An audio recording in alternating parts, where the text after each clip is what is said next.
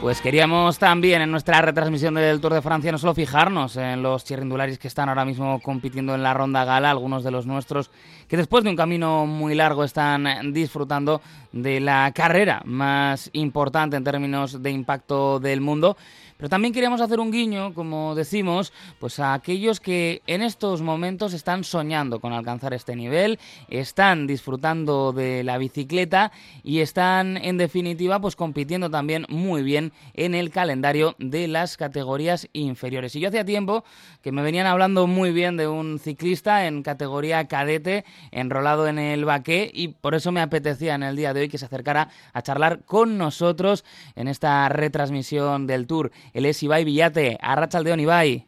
Arrachaldeón, Beñat. Bueno, eh, como decía, me han hablado muy bien de cómo estás compitiendo en estos últimos tiempos en el Baquet y además, pues hace poquito que habéis tenido, ¿no? Parte importante del calendario. Empezamos con esa chuma donde has estado muy bien, ¿no? Con un segundo puesto en etapa y luego también arriba en la general.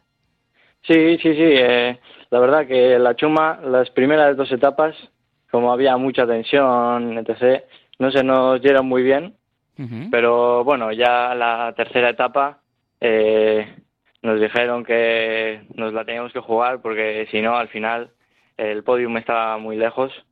Y pues nada, eh, nos salió bastante bien porque al final puede conseguir también el liderato del primer Euskaldun, primer vizcaíno, y al final me coloqué cuarto en la general. Y después de conseguir esto, que eh, hablamos de una carrera muy importante en nuestro calendario cercano, has estado también ¿no? con la selección vasca en los campeonatos de España en, categoría cadete, que ahí también ha habido buenos momentos. Eh, sí, sí, ha habido muy buenos momentos. La verdad que los campeonatos de España era, era mi objetivo de la temporada.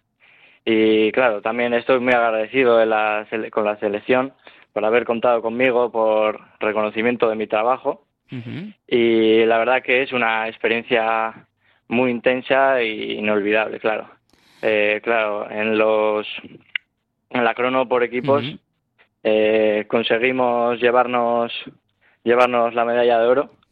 Y luego pues bueno en la ruta al final es más es más complicado. Eh, al final cuentas un poco con el factor de suerte porque allí somos todos muy buenos y bueno, al final en el, en el puerto conseguimos entrar en el grupo de 19 corredores, cuales estamos tres de Euskadi y bueno, al final controlando todos los ataques menos a uno que fue Enrique Baranchón que se nos escapó y es un grande corredor y al final ya no le pudimos coger y nos quedamos fuera de la lucha por el maillot pero ahí viendo, ¿no? Que hay, que hay cantera y pues eso, en esa crono por equipos con, con el éxito, que además, bueno, entiendo que tiene que ser una responsabilidad, ¿no? Un nerviosismo, porque ya no rinde uno para sí solo, sino rinde para el equipo y estar también, eh, pues, eh, bien engrasados, digamos, ¿no? En ese esfuerzo colectivo que es la crono por equipos.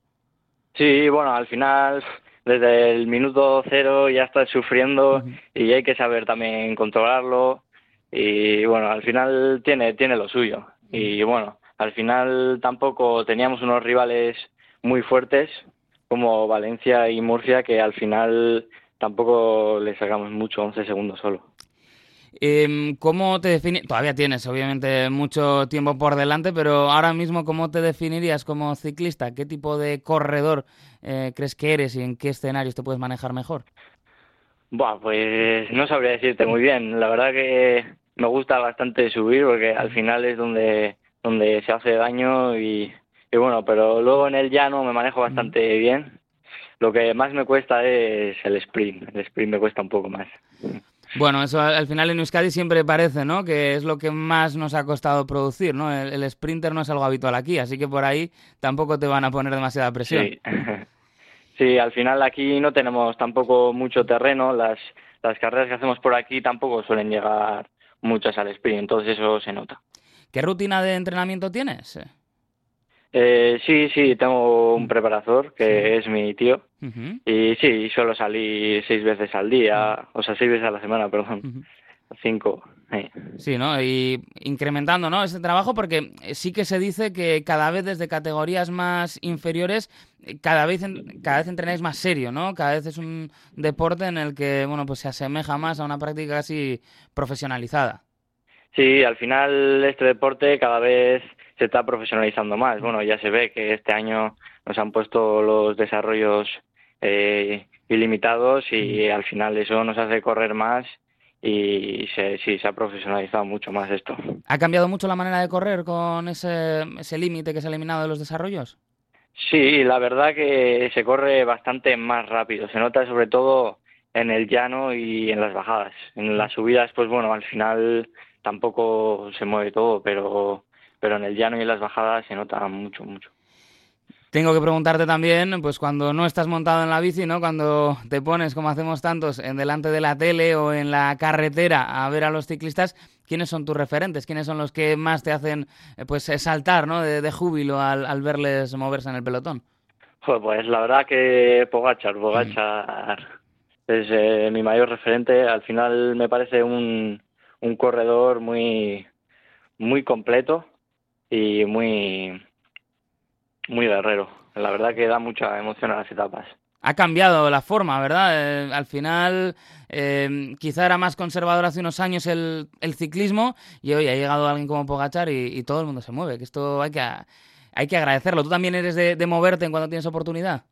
Sí, sí, sí. Yo cuando me veo bien eh, no, suelo, no suelo esperar mucho. Pues eso está, francamente bien. ¿Qué, te espera en lo que queda de año en cuanto a objetivos? Me ha dicho que el Campeonato Español era el principal, no sé si tienes algo en, mente o ya pensando en, otros objetivos. No, sí, sí, al final hemos empezado con el segundo sector de la temporada y bueno, ahora me dijeron ayer que me habían convocado con la Federación Vizcaína para ir a, la Vuelta a Besaya y, y luego Vuelta a Álava también, así como vueltas potentes y luego ya pues de cara a juveniles prepararnos un poco. Claro, das el salto ya, ¿no? Sí, sí, eh, y al final, como han dicho, que es un salto muy grande, tanto kilómetros como puertos, sí, sí. Bueno, pues esperemos que sigamos hablando en los próximos años, muchas veces que eso será señal de éxitos, así que Ibai Villate, corredor del Baqué, es que ricasco por haber estado este ratito con nosotros. Vale, vale, un placer haber contado conmigo para charlar un ratillo. Nosotros siempre estamos haciendo scouting y somos un poco como Machín cuando estaba en el Quick Step, ojeando a los campeones del futuro. Es que ricasco, Ibai. Vale, es que ricasco.